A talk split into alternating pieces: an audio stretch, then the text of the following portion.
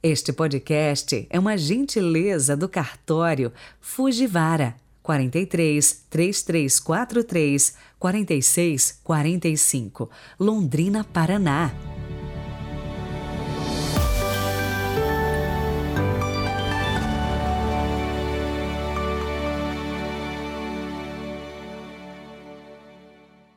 Sexta-feira, 26 de agosto de 2022.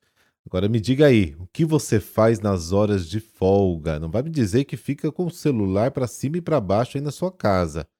Sabe que nós padres também temos o nosso dia de descanso semanal e cada um gosta de uma coisa: ao cinema, almoçar na casa de alguém, visitar uma família. Eu, acredite, gosto muito de roça. É, acredite se quiser. Eu vou inclusive deixar no Instagram algumas plantas que eu cultivo. Aliás, quero mandar um abraço especial para Cláudia Miller, que tem um canal fantástico sobre plantas no YouTube. Aliás, aprendi muita coisa com você, viu, Cláudia? Deus te abençoe sempre. Rezemos juntos.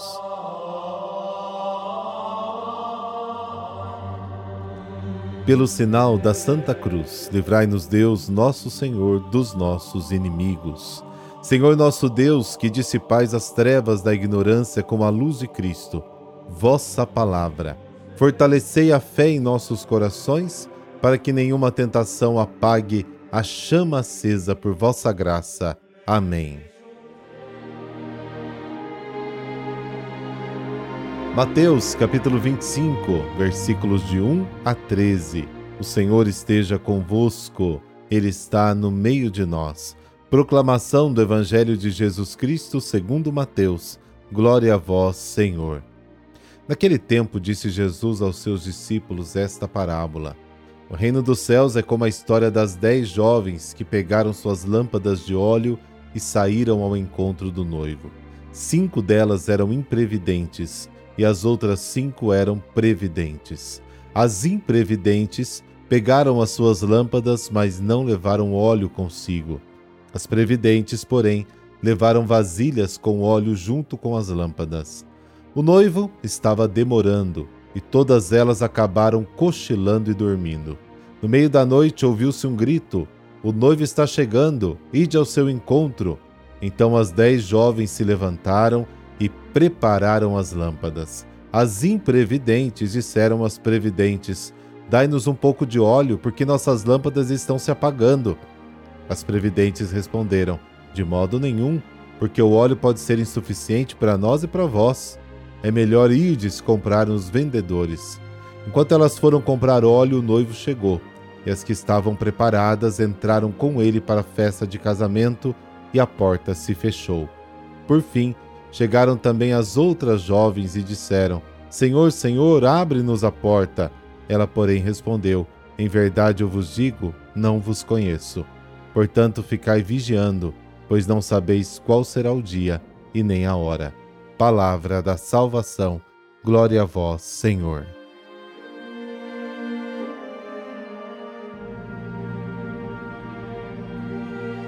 O Evangelho de hoje narra a parábola das dez virgens que deviam receber o noivo quando ele viesse para as bodas. E a história começa com essas duas palavras: naquele tempo. São os tempos messiânicos da vinda do Filho do Homem, como está em Mateus capítulo 24. Ninguém sabe quando chegará esse dia, nem os anjos do céu, nem o próprio Filho, mas somente o Pai. Os adivinhos não poderão fazer cálculos. O Filho do Homem virá de surpresa quando as pessoas menos esperarem. Pode ser hoje, pode ser amanhã. Por isso, a advertência final da parábola das dez virgens é: vigiai. As dez donzelas devem estar preparadas para qualquer qualquer eventualidade. Quando a polícia nazista bateu na porta do mosteiro das Irmãs Carmelitas na Holanda, Edith Stein, irmã Teresa Benedita da Cruz, estava preparada. Ela assumiu a cruz e fez o caminho do martírio no campo de extermínio por amor a Deus e ao seu povo. Ela foi, podemos dizer, uma das virgens prudentes da parábola. As meninas eram aquelas que acompanhavam o noivo na festa de casamento. Para isso, elas tiveram que trazer lamparinas, tanto para iluminar o caminho quanto para deixar a festa mais iluminada. Cinco delas eram prudentes e cinco eram desprovidas. Essa diferença aparece na forma como elas se preparam para a função que devem desempenhar. Junto com as lamparinas acesas, as prudentes trouxeram o azeite de reserva, preparando-se para qualquer eventualidade. As insensatas levaram apenas as lâmpadas e não pensaram em levar consigo um pouco de azeite como reserva. O noivo demorou. Ele não havia especificado a hora certa de chegar. Enquanto esperam, as meninas são levadas pelo sono, mas as lâmpadas continuam consumindo óleo e se apagando aos poucos. De repente, no meio da noite, o grito: Aqui está o noivo, vá ao seu encontro. Todas acordam e começam a preparar as lâmpadas que já estavam prestes a se apagar. Elas tiveram que colocar o óleo da reserva para evitar que as lâmpadas se apagassem de vez. E é neste momento que as imprudentes percebem que deveriam ter trazido óleo extra para qualquer eventualidade. Elas foram pedir às prudentes: dei-nos um pouco de azeite para nós, porque nossas lâmpadas estão se apagando. As prudentes não puderam corresponder a este seu pedido, porque naquele momento o importante não era que as prudentes repartissem o seu azeite com as insensatas, porque poderia acabar para todo mundo mas que estivessem prontas a acompanhar o esposo ao local de festa. Por isso que elas aconselham: vá até os vendedores. As insensatas seguirão o conselho. Durante sua breve ausência, o noivo chega e as prudentes podem acompanhá-lo e entrar na festa de casamento com ele. Mas a porta se fecha. Quando as outras vierem, vão bater na porta e dizer: Senhor, Senhor, abra a porta para nós. E elas receberão a resposta: Em verdade vos digo, não vos conheço. A história desta parábola é muito simples e a lição é claríssima. Vigiai, porque não sabeis o dia e nem a hora.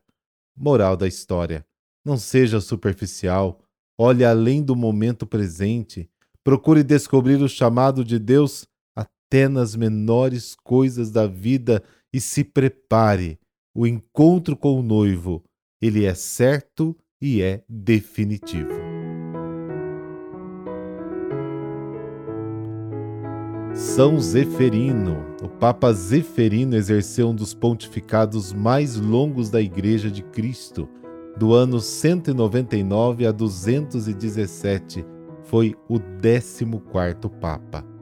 Enfrentou um período difícil e tumultuado, com perseguições para os cristãos e de heresias que abalavam a igreja mais do que os próprios martírios. A confusão era generalizada. Uns negavam a divindade de Jesus Cristo, outros se apresentavam como a própria revelação do Espírito Santo, profetizando e pregando o fim do mundo. Mas o Papa Zeferino, que não era teólogo, foi muito sensato e, amparado pelo poder do Espírito Santo, se livrou dos hereges. Para isso se uniu aos grandes sábios da época, Santo Irineu, Hipólito e Tertuliano, dando um fim ao tumulto e livrando os cristãos da mentira e dos rigorismos. O Papa Zeferino tinha um grande aliado, o diácono Calixto, que seria o próximo Papa. Ele determinou que Calixto organizasse cemitérios cristãos onde os fiéis pudessem sepultar seus mortos e prestar homenagens aos mártires. Este trabalho foi a origem das catacumbas romanas, lugar histórico que testemunha grande parte da história cristã. O Papa Santo Zeferino foi martirizado junto com o bispo Santo Irineu no ano 217 e foi sepultado numa capela nas catacumbas que ele mandou construir em Roma. Deus eterno e todo-poderoso, quiseste que São Zeferino governasse todo o vosso povo servindo pela palavra e pelo exemplo. Guardai por suas preces os pastores da vossa igreja e as ovelhas a eles confiadas, guiando-os no caminho da salvação. Por Cristo nosso Senhor. Amém. Abençoe-vos o Deus Todo-Poderoso, Pai, Filho, Espírito Santo. Amém. Bom fim de semana para você e um dia para lá de especial.